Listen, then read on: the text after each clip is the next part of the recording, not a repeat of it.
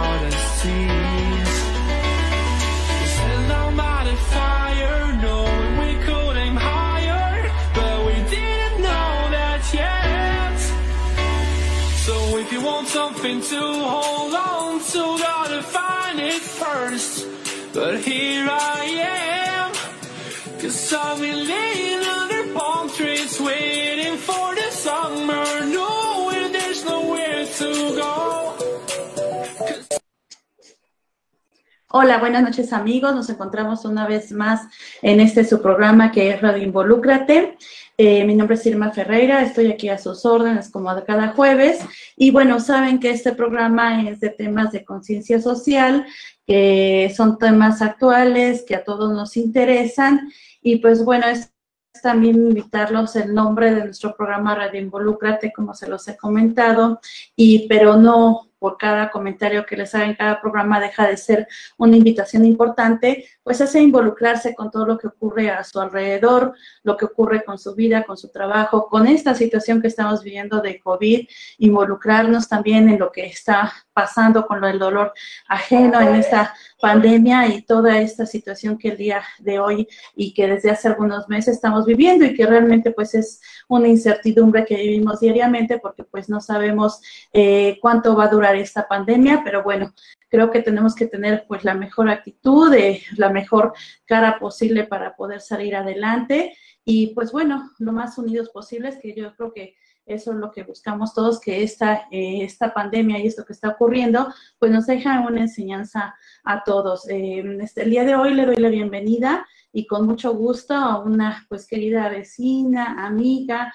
y pues trabajadora que está enfrentando diariamente esta situación de COVID en un hospital de gobierno de la zona norte. Ella también de manera independiente pues tiene lo que es su consultorio como psicóloga y pues bueno, el tema de nuestro programa el día de hoy es cómo afectan las emociones en las enfermedades crónicas, por llamarlo crónica, pues bueno, obviamente tocamos el punta del COVID, pero bueno, no es la única enfermedad crónica, sino son muchas variaciones que llegan a ver. Obviamente antes del COVID pues habían, vaya, enfermedades crónicas que siempre cuando se presenta un cuadro de este tipo de salud, pues bueno, ya de entrada es un conflicto, pues este, que nos mueve lo que viene siendo nuestra rutina en todos los sentidos y el contar con un apoyo como una psicóloga, como viene siendo este, la psicóloga Mayela, pues yo creo que es algo que, que nos ayuda a enfrentar estas situaciones. Entonces, pues bueno, vamos a comenzar. Le doy la bienvenida a la doctora, a la psicóloga Mayela Padrón Ramírez. Este, le, te doy la bienvenida. Muchas gracias por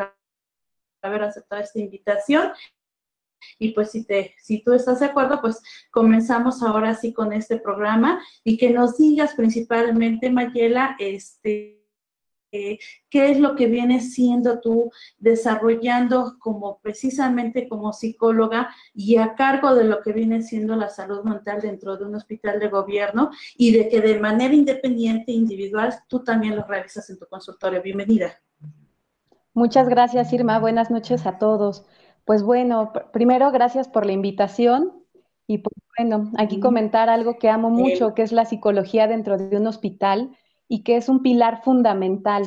¿Por qué? Porque todas las emociones, cuando nos enfermamos, nuestro estado de ánimo cambia. Así tengamos una gripa, no nos sentimos igual de alegres, de tranquilos, con la misma energía. Y eso que una gripa es algo muy común y algo transitorio. O sea, no, corremos gravedad por una gripa.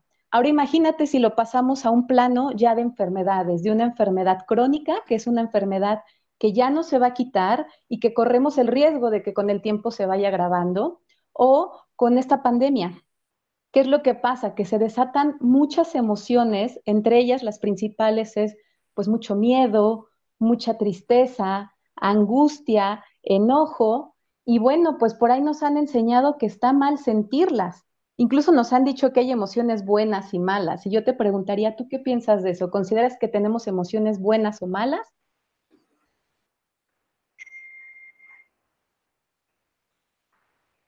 son buenas porque nos, ayudan también, yo siento, a desahogarnos, ¿no? Cuando muchas veces nos dicen, ay, no llores o, o, o nos quieren reprimir en esas emociones que sentimos, de alguna manera, eh, pues no es bueno, ¿no? Yo creo que todas las emociones que tenemos eh, son buenas. Eh, de ahí a lo mejor lo que vendría es el saber controlarlas o el saber enfocarlas cuando tenemos esas emociones. No sé, ese es mi punto de vista. Dime si me equivoco, tengo tache palomita.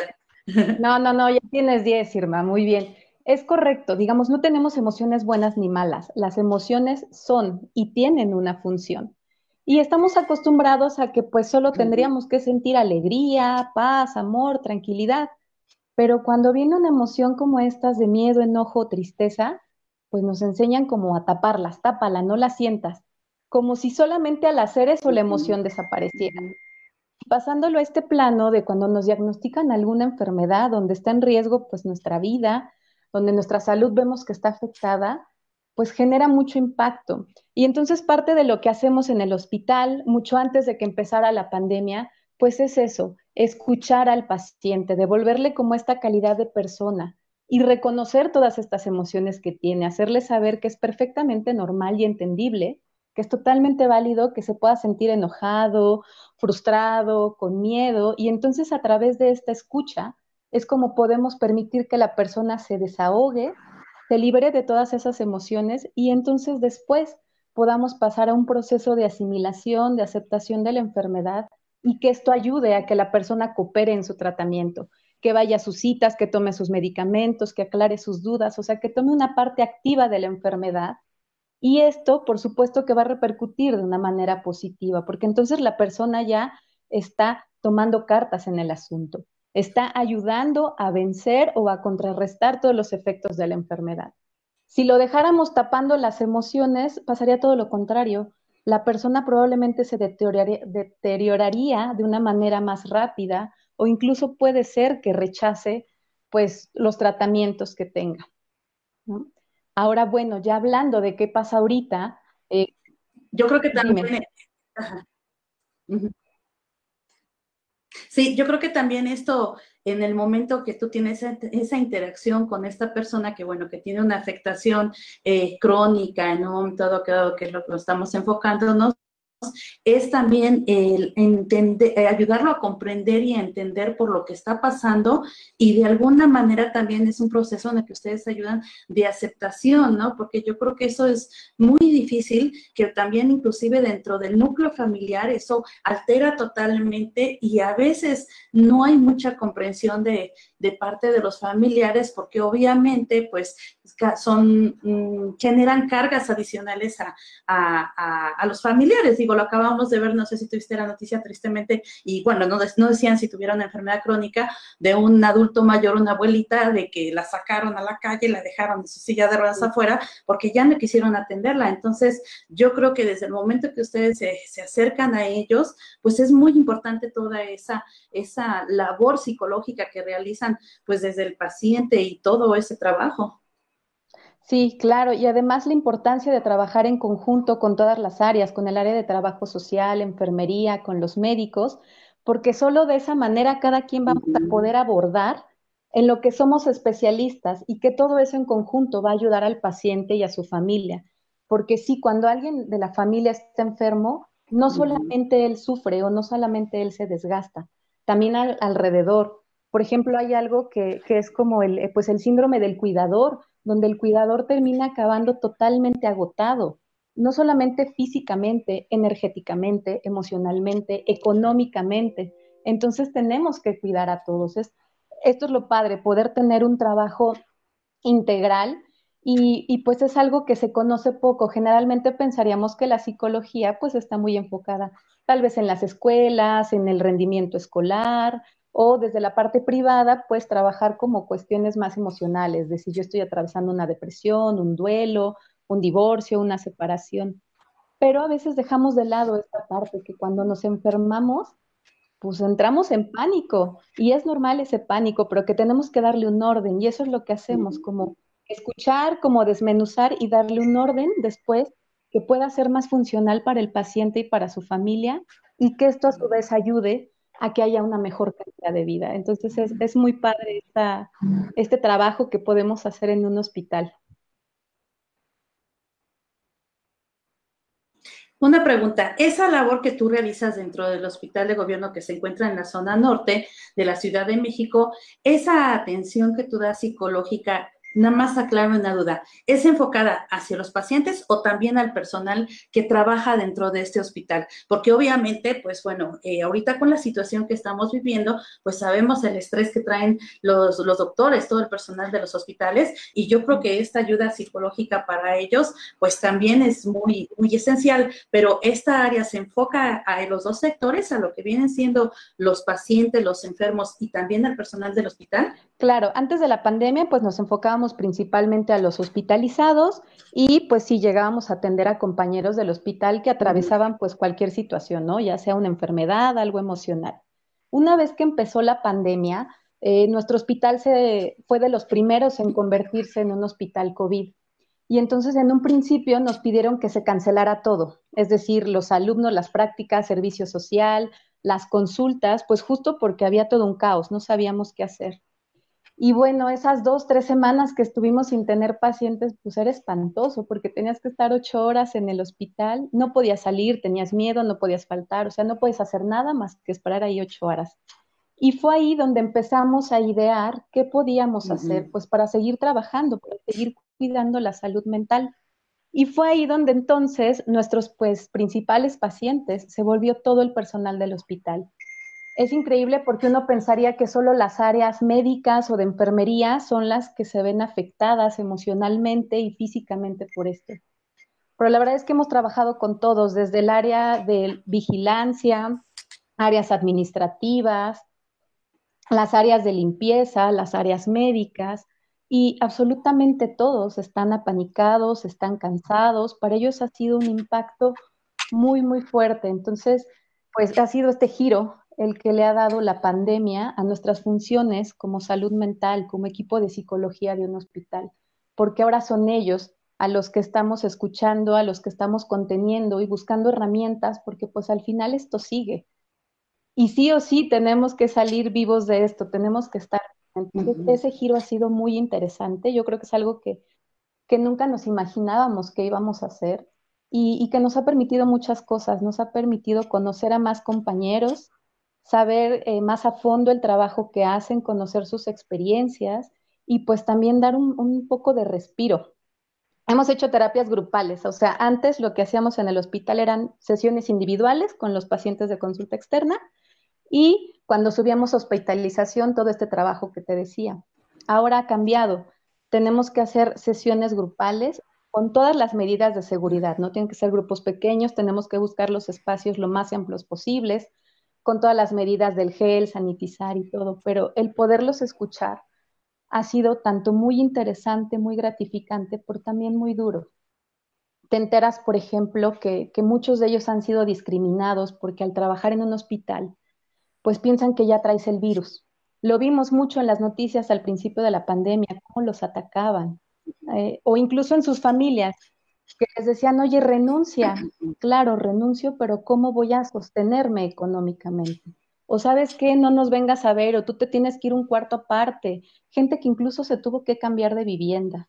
Entonces son historias muy dolorosas de entrada con lo que ellos están viviendo. Y después el miedo de estar día a día en un hospital que sabes que está saturado de pacientes con COVID. Eh, de enterarte de repente que algún compañero se contagió, que alguien lamentablemente falleció, híjole, yo, yo, yo lo asimilo, lo pongo que es como pararte para ir a la guerra todas las mañanas. Para nosotros como psicólogos también fue horrible y decíamos, ¿quién nos va a atender, no? Y pues entre nosotros nos hemos, el, el área de, de psicología, nos hemos apoyado mucho y nos hemos cuidado y contenido porque pues ahorita nos toca una chamba gigante que es contener a todo el hospital, contener la parte emocional para que no se quiebren, para que encuentren un sentido a esto y puedan continuar con su lucha que es, la verdad es increíble esa lucha, es de mucho admirarse todo lo que están haciendo todos los del hospital, porque hasta la de las copias tiene una función indispensable. Exacto. Exactamente, todos forman parte de un gran equipo que está haciendo una labor muy admirable y muy respetable que en varias ocasiones nosotros hemos dicho, incluso eh, si ustedes nos siguen en redes sociales, nosotros también somos una asociación que se llama SS Linda Vista Manos Unidas AC y hemos hecho varias entregas y reconocimientos a diversos hospitales, al personal que labora en los hospitales, porque por la labor que están haciendo, porque es decirle, nos acordamos de ti, que tú estás ahí atendiendo a esta gente. Y desgraciadamente, eh, dentro de los factores nosotros estamos mencionando ahorita, Mayela, este, el otro día estábamos platicando y nos encontramos con otro factor que de entrada es muy complicado a la gente a veces que llega a la atención médica a recibirla dentro de los hospitales, que es la ignorancia. La ignorancia, el que decíamos, bueno, todo lo que a veces se ve en la televisión, en redes sociales, opiniones incluso de, de artistas que el otro día comenté contigo, de lo que, que aún, que me, bueno, me parece muy increíble que aún con lo que estamos viviendo, hay mucha gente que no lo cree. Y ha habido situaciones que tú me has comentado inclusive de pacientes que llegan este, con ciertas actitudes, pues bueno, de no creerlo también, que a veces eso dificulta inclusive para lo que es el personal médico la atención que tienen que dar a estas personas. Entonces, yo creo que sí es muy importante ahorita que tú que estás aquí como psicóloga y estás a frente de un consultorio, a frente de un hospital, aprovechar que los invites, por favor, a que crean que está pasando eh, esta situación de muerte eh, diaria, de atención, de hospitales saturados, de, como dices tú, de médicos cansados, que realmente, eh, bueno, yo lo comentaba con, no me acuerdo si contigo, con otra persona, que bueno, obviamente los doctores cuando tienen alguna atención, bueno, tienen algunas... Eh, este, decesos que llegan a pasar de los pacientes, porque pues obviamente son situaciones a veces ajenas a ellos, por muy médicos que ellos estén, la última palabra, bueno, siempre lo he dicho, la tiene Dios, ¿no? Pero finalmente ahorita es un número de decesos que son continuos y que muchas veces, pues por mucho que el doctor quiera estar ahí, a veces llegan ya en, una situación muy afectada de los pulmones, eh, que de alguna manera, pues bueno, ya por mucho que quieran darle esta atención a veces, ya desgraciadamente el paciente no puede salir adelante. Y esa ignorancia a ustedes, al personal de los hospitales, pues tampoco les ayuda. No, nada, nos afecta de una manera terrible, porque primero, si la gente cree que esto no es real, pues no se va a cuidar. Y pues hemos visto que es un virus que es altamente contagioso, que a veces aún teniendo muchísimos cuidados llega algún pedacito en el que te descuidaste y es la de mala que te contagias. También al ser un virus nuevo, hemos visto que sin importar si eres joven, gordo, flaco, eh, sano, mujer, hombre, te puedes morir. O sea, eso es lo más terrible, que no hay certeza de que tú por tener determinadas características la vayas a librar y otra persona que no las tenga, no. Puede agarrar parejo. Y esto claro que nos repercute porque entonces el hospital está saturado. Nosotros no hemos podido descansar, no hemos podido tomar vacaciones, ¿no? Cuando platicaba yo con los médicos, no pueden dormir. Bueno, con todo el personal que, que nos toca ir día a día a un hospital a trabajar, es un terror cuando sabes que llega la noche y que vas a dormir y que al día siguiente tienes que ir, porque es como ir a la guerra. No saber si vas a regresar vivo, si vas a regresar completo, si te vas a llevar el virus, si vas a contagiar a alguien. Entonces sí les pedimos a la población que por favor tomen conciencia. Este es un trabajo en equipo. Si no trabajamos en equipo, no vamos a salir de esto. Esto no es culpa de gobiernos, autoridades, de nada. Es yo como persona tengo que asumir lo que me toca. Si a mí me toca no salir, tener que cuidarme, lo hago. Si a mí me toca estar en un hospital y tenerme que poner el equipo de protección y atender, ok, lo hago, porque todos tenemos como una función en esto. Si no la cumplimos, esto no se va a poder. También le pedimos a la gente que por favor se informe de fuentes fidedignas. La comadre, mi compadre, mi vecino, no son una fuente fidedigna no porque él no me quiera, obviamente me, lo comparte porque pues piensa que es realidad, pero no tenemos la certeza de quién lo escribió. Entonces, siempre es bueno que ante cualquier duda nos acerquemos a los profesionales, nos acerquemos al médico, nos acerquemos al químico, al científico, a la persona que de verdad tenga que ver con ese tema, con ese chisme. Porque ahorita tantos chismes que hay, y como los escuchamos de gente que tienen pues cierta fama, lo creemos, pero hay que recordar que pues esas personas son tal vez expertos en la actuación, en el canto, en generar canales de YouTube, pero no son expertos en salud, por lo tanto no podemos creerles a ellos, porque la única consecuencia la vamos a, a pagar nosotros si nos ponemos en riesgo. He visto yo infinidad de videos de gente que dice que no creía, termina en el hospital o se le muere un ser querido y dice, oye, sí es verdad. Entonces, pues sí, sí les pedimos que por favor crean, que se cuiden. Eh, estamos ahorita en un nivel más intenso, más fuerte de cuando empezó la pandemia. Y aparte estamos agotados, ya no sabemos cuándo acaba esto. Ponerse un equipo de protección es muy pesado. A mí me toca también entrar al área COVID para hacer eh, videollamadas con las familias y poderlos conectar. Y, es algo muy pesado, entonces le pedimos a las personas eso, es muy simple, cuídense porque de esa manera nos van a cuidar. Seamos responsables, tendemos a echarle la culpa a todos, pero no a asumir lo que nos toca. Creo que es momento de asumir lo que nos toca, que la pandemia nos deje esta enseñanza. Si no salimos diferentes, si no salimos más responsables y más humanos, esto no va a tener ningún sentido. Entonces, sí es algo que les pedimos de corazón, todos, todos los que laboramos en un hospital o que estamos a cargo de esta pandemia en primera línea, se los pedimos de corazón porque si no nos ayudan no vamos a resistir y esto va a colapsar. Exactamente, pues ahora sí que toda nuestra admiración, nuestro agradecimiento a esta labor que están haciendo. Eh, amigos, si quieren alguna pregunta, algún comentario en redes sociales, les recuerdo, estamos ahorita en Facebook Live, estamos en SOS Linda Vista Manos Unidas, ahí nos encuentran en Facebook, estamos transmitiendo en vivo en Twitter como SOS Linda Vista. Y el día de mañana estaremos subiendo a nuestro canal de YouTube y lo que viene siendo a Instagram también el programa de radio. Y con gusto, pues aquí pues, nosotros podemos podemos decir sus comentarios y preguntas al aire y con gusto también pues la psicóloga Mayela nos podrá apoyar con las respuestas que ustedes requieran. Bueno, enfocado a lo que traemos del tema de las emociones, cómo nos afectan en lo que vienen siendo estas enfermedades crónicas, ¿tú qué consejo le puedes dar a estas personas? Porque obviamente hay personas, el, el, recurrir cuando tienes una enfermedad crónica a un psicólogo, bueno, a lo mejor puede estar yendo, ahorita no, porque bueno, finalmente ahorita muchos hospitales están COVID y todo lo que viene siendo atención médica de otras enfermedades ha quedado como un poco pendiente cuando no son urgentes. Pero bueno, si están en un hospital de gobierno, eh, hay un área como la que tú estás, que tú le das ese acompañamiento, asesoría, pero a lo mejor habrá otros que no están así o que no tienen al alcance una psicóloga a la cual pueden recurrir, porque obviamente también esto a veces genera un gasto extra. ¿Tú qué les dirías o qué les aconsejarías a estas personas crónicas? Una vecina me dijo, ay, qué bueno que está este tema, y ella principalmente pues no tiene COVID, sino es otro tema de una enfermedad crónica que a diario también tiene que salir adelante como mamá, como hija, como esposa, ¿cómo tú les dices este, en este sentido de las emociones? Ok, lo primero que las reconozcan. Está es normal sentirse mal, sentirse impactado en un principio. es normal eso, pero no podemos permitir que eso se quede siempre. Por lo tanto, el acudir a un psicólogo. Y mira, afortunadamente hay hoy en día muchísimas opciones para todos, o sea, no necesariamente tienes que invertir dinero. Hay muchas líneas telefónicas que son las 24 horas y son gratuitas. Hay algunas sesiones en línea, hay algunos centros de salud mental donde dan consultas a un muy bajo costo. O sea, tenemos opciones para todos los bolsillos y para todos los alcances.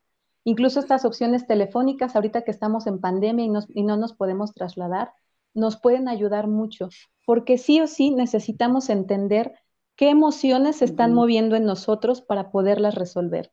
Incluso parecería algo muy simple, pero es saber ponerle nombre. A veces solamente nos sentimos mal, irritables, incómodos, con todo el mundo nos andamos peleando, pero no sabemos qué tenemos. Parecería muy simple, pero no lo es porque no nos enseñaron a entender nuestras emociones, a reconocerlas ni a trabajarlas. Entonces es tan simple como, a ver, si me estoy dando cuenta que no me siento bien, que estoy incómodo, que todo se está eh, volteando para arriba, ok, acudo a un psicólogo y él me va a poder ayudar a entender qué es lo que tengo, ponerle nombre, porque no es lo mismo lo que yo tengo que hacer si me siento enojado que lo que tengo que hacer si me siento triste, que lo que tengo que hacer si siento miedo. Entonces ahí ya vamos como desmenuzando todo esto y va a ser más fácil poderlo entender.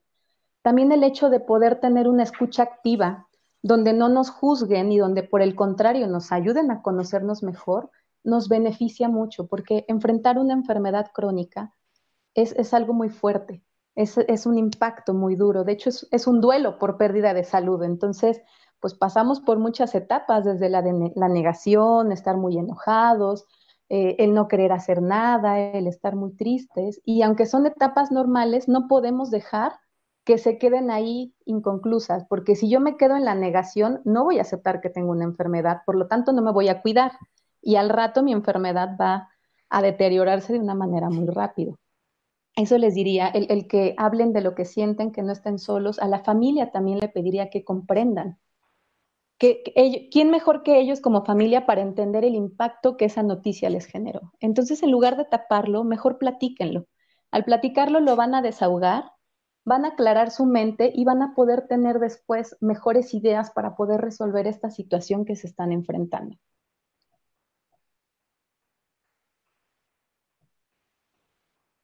Este, mira, yo voy a decir, un, bueno, te voy a hacer un comentario de una experiencia personal. Alrededor cuando tenía yo creo que 14, 15 años, eh, bueno, yo tuve que ser intervenida quirúrgicamente y estuvimos en el siglo XXI. Eh, casi, casi, en una de esas ocasiones fue un mes antes de que se cayera en ese entonces. Y eh, bueno, ya sabes, ahí pues se queda la mamá o el pariente, ahí se queda acostado en el suelo, cuidando al menor de edad, pues obviamente yo era menor de edad en esa época, y en ese entonces, eh, a pesar de esa edad, yo decía, gracias Dios mío por lo que estoy viviendo, porque siempre va a haber alguien que esté peor que yo, siempre va a haber alguien que esté peor que uno, porque a lo mejor uno tiene esa enfermedad o por lo que estás pasando, ¿no? Eh, bueno, yo amerité cirugías, que gracias a Dios con eso ya se resolvió el problema, pero pero pues tenía mi mamá, tenía que mi mamá que estaba conmigo, que me estaba apoyando, tenía este, el apoyo de, de, un doctor ahí que nos estaba dando la atención y siempre va a haber alguien peor que nosotros, ¿no? A lo mejor alguien que no tiene una mamá que lo atiende, a lo mejor alguien que vive, eh, bueno, yo me trasladaba en carro, a lo mejor vienen personas de provincia y se tienen que trasladar horas para llegar al hospital, o sea, siempre va a ser alguien peor, alguien peor que nosotros. Y yo me acuerdo muy bien que en ese entonces mi mamá, un, niño que estaba enfrente de nosotros, pues le decía, ay, cuando no estaba su familia, que le comprara dulces, ¿no? Y de repente ese día, pues la cama estuvo sola ya. ¿Por qué? Porque desgraciadamente el niño falleció, ¿no? Entonces, pues yo creo que también es eso, ¿no? El dar las gracias por lo que tenemos y no por lo que no tenemos. Y si de alguna manera nuestra vida, pues nos dan una noticia, eh, pues, este, de, una situación así, pues yo creo que tener la mejor eh, cara, la mejor actitud para, para enfrentarlo y salir adelante, eso yo creo que es pues básico y fundamental, ¿no? Porque si nos ponemos en la negación o nos ponemos a no querer, este, como tú dices, no aceptarlo, pues como que nosotros ponemos una barrera y no podemos avanzar a salir de donde estamos de esa situación que se nos está presentando en la vida. Exacto. Eh, es justo esto, como poderle dar un sentido. En tu caso dijiste, ok, le doy un sentido de agradecer, veo que hay alguien que está sufriendo más o que afortunadamente lo mío se resolvió con ciertas intervenciones. Eso es importante. Ya una vez que pasamos todo esto de reconocer y desahogar las emociones, es cuando ya podemos pasar auténticamente a esto de darle un sentido o de agradecer o de poner algún plan. Pero no nos podemos brincar los pasos porque a veces la gente quiere hacer eso pero pues, no desahoga todo el miedo, la angustia que trae, entonces al ratito le sale peor. O sea, como que se va enquistando la emoción y al rato le sale en forma de crisis y no sabe ni qué la provocó ni por qué. Entonces, sí, siguiendo estos pasos puede ser un poco más fácil asimilar esto. Esto de darle sentido de vida, eh, darle un sentido a esto que estoy viviendo nos puede ayudar mucho. Yo recuerdo mucho el caso de una tía que hace como unos 15, 16 años le diagnosticaron cáncer de mama y a la par eh, iban a ser este, su nieta, ¿no? Y ella dijo, así tal cual, ¿no? Yo de esto no me voy a morir. Y afortunadamente aquí la tenemos, ya casi van a ser el próximo, bueno, este año finales, los 15 años de, pues, de esta sobrina. Pero pues es increíble cómo eso, como una vez que resuelves todas tus emociones y te planteas una meta, tiene que conectar contigo la meta, ¿no? Porque para ella dijo, a ver, pues yo quiero conocer a, a mi nieta, entonces esto no me va a matar, ¿no? Y ahí mi tía estuvo todo el tiempo y nunca faltó al trabajo y me acuerdo que eh, pues quedó peloncita, se, se, se, cortó el cabello por todo esto de las quimios y lo tomó con humor, se disfrazó del tío Lucas, o sea, nunca la viste decaída por eso. Y no creo que no, no fuera porque no le doliera, sino porque ella sabía que tenía que echarle todo lo que tenía para poder salir adelante y afortunadamente aquí la tenemos y la tenemos sana, la tenemos bien. Entonces hay que ir buscando nuestros sentidos de vida y eso es con todo, incluso ahorita con la pandemia, ¿no? Te lo puedo poner hacia nosotros. Estos días que estuvimos sin, sin atender pacientes, que te decía que era horrible, pues bueno, sentíamos todos que nos moríamos y cuando empezamos a crear todas estas estrategias para seguir siendo psicólogos, pero con estas nuevas condiciones que nos implicaba el COVID, pues fue como otra vez el levantarnos, ¿no? El decir, ok, sí, seguí, o sea, tenemos todavía una misión, tenemos algo que hacer y ahora es todavía más pesada y casi, casi de vida o muerte. Entonces ese sería el consejo, que siempre estemos buscando un sentido de vida para las cosas. Eso es lo que nos va a mover ante cualquier problema, ante cualquier adversidad que nos pase. Pues yo creo que todo esto es muy importante que lo tomen en cuenta, eh, que si tienen alguna duda o pregunta a través de redes sociales, pues bueno, con gusto se las contestamos y que sobre todo esto sea una experiencia de vida para todos. Eh, finalmente, Mientras que nosotros estemos aquí en la tierra y tengamos esa vida, tenemos oportunidad de hacer y de lograr algo. Y yo creo que como tú mencionas, el decir eh, mi objetivo, mi meta es esta, y aún como dices con tu tía, pues bueno, a lo mejor ella cuando recibió la noticia pensó que no sé, que a lo mejor una semana, 15 días, un mes, no sé cuánto tiempo te llegan a decir, porque obviamente al decir cáncer, pues lo asocias inmediatamente con morir, ¿no? Pero finalmente ella ha salido adelante y ya después de cuánto tiempo. Entonces, pues yo creo que esa actitud y esa, eh, las, como tú mencionas, salud mental, o sea, es, pero básico, aparte de la salud física que traemos. Eh, por ejemplo, bueno, tú tienes un consultorio también, si en dado caso quieren de manera particular acercarse a ti, ¿qué servicios tú les das a través de su tu consultorio? Si quieres compartir, no sé, teléfono, dirección, redes sociales, te invito a que lo hagas, pues también para quien guste recurrir a ti para cualquier situación que tenga. Claro que sí. sí ¿O lo estás haciendo ahorita en línea por COVID? Eh, tengo las, las, dos modalidades. Obviamente, dentro del consultorio y de la clínica tenemos todas las medidas de seguridad, desde tapetes sanitizantes, gel, sana distancia. Yo también adapté el consultorio para que pudiéramos estar pues un poco más lejos, tanto el paciente como yo, y así poder cuidarnos. Y pues bueno, es uso obligatorio de cubrebocas y también acá dentro del consultorio gel y todas las medidas porque nos tenemos que seguir cuidando. Tengo ambas modalidades, tanto en línea como presencial. Y sí, este, te dejo el teléfono, bueno, ¿te lo dejo o lo digo de una vez? Sí, coméntalo para que la audiencia lo escuche, por favor, y tome nota. De todas maneras, este, yo lo anoto y ahorita que subamos el programa, bueno, ahorita en la transmisión, en los comentarios lo ponemos ahí también. Claro, sí, es el 55 29 72 6807. Sí, eh, ¿Redes sociales? ¿Te pueden contactar por redes sociales? Redes sociales, consultorio clínico psique. Mm, sí, que nos lo deletreas, por favor. P, S de sapo, y latina, Q, U, e. Ok. De todas maneras lo ponemos este, en los comentarios, bueno, ahí en la, en lo que viene siendo la publicación para que lo puedas, este, lo puedan checar ellos. Mira, tenemos aquí algunos comentarios. Dice Mazarina Ime, hola.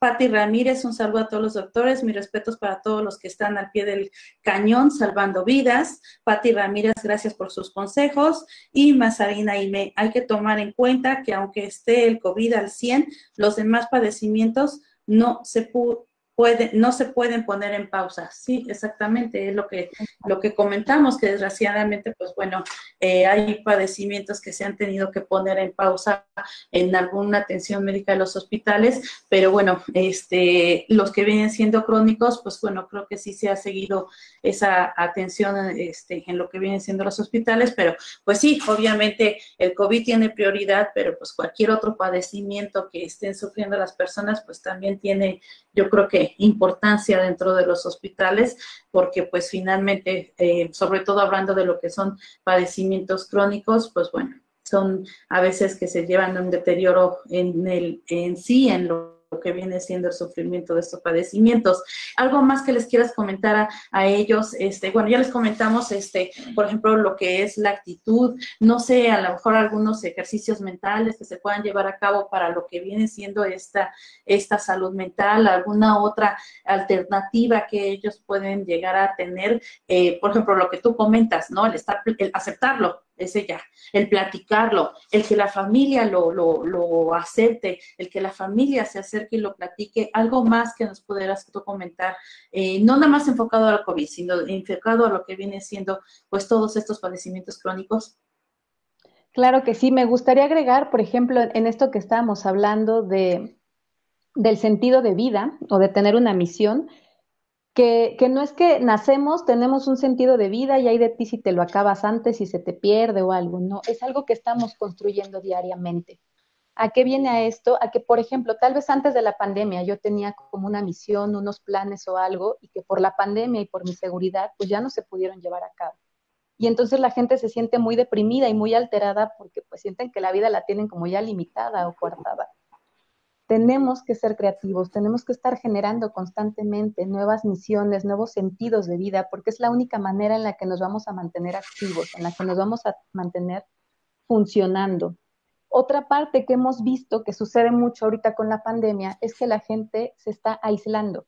O sea, no solo es la sana distancia o el quédate en casa, sino no hablo con nadie, no me conecto con nadie y entonces esto está repercutiendo en nuestra salud mental.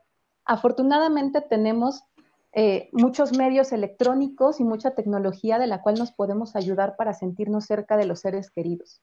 Hagan uso de ellas porque es parte de lo que hemos visto, que la gente entonces dice, bueno, me dijeron que no visite a nadie, pero tampoco hablo con nadie, no me conecto, no hago nada. Pues eso evidentemente deteriora mi salud mental. Yo les pongo mucho de ejemplo. Imagínense que nos hubiera tocado la, la, pandemia de hace 100 años. Pues a ver si te comunicabas con carta o algo, y si es que el cartero no se moría, no se le perdían las cartas, pues. Y para tener una respuesta te ibas a tardar meses.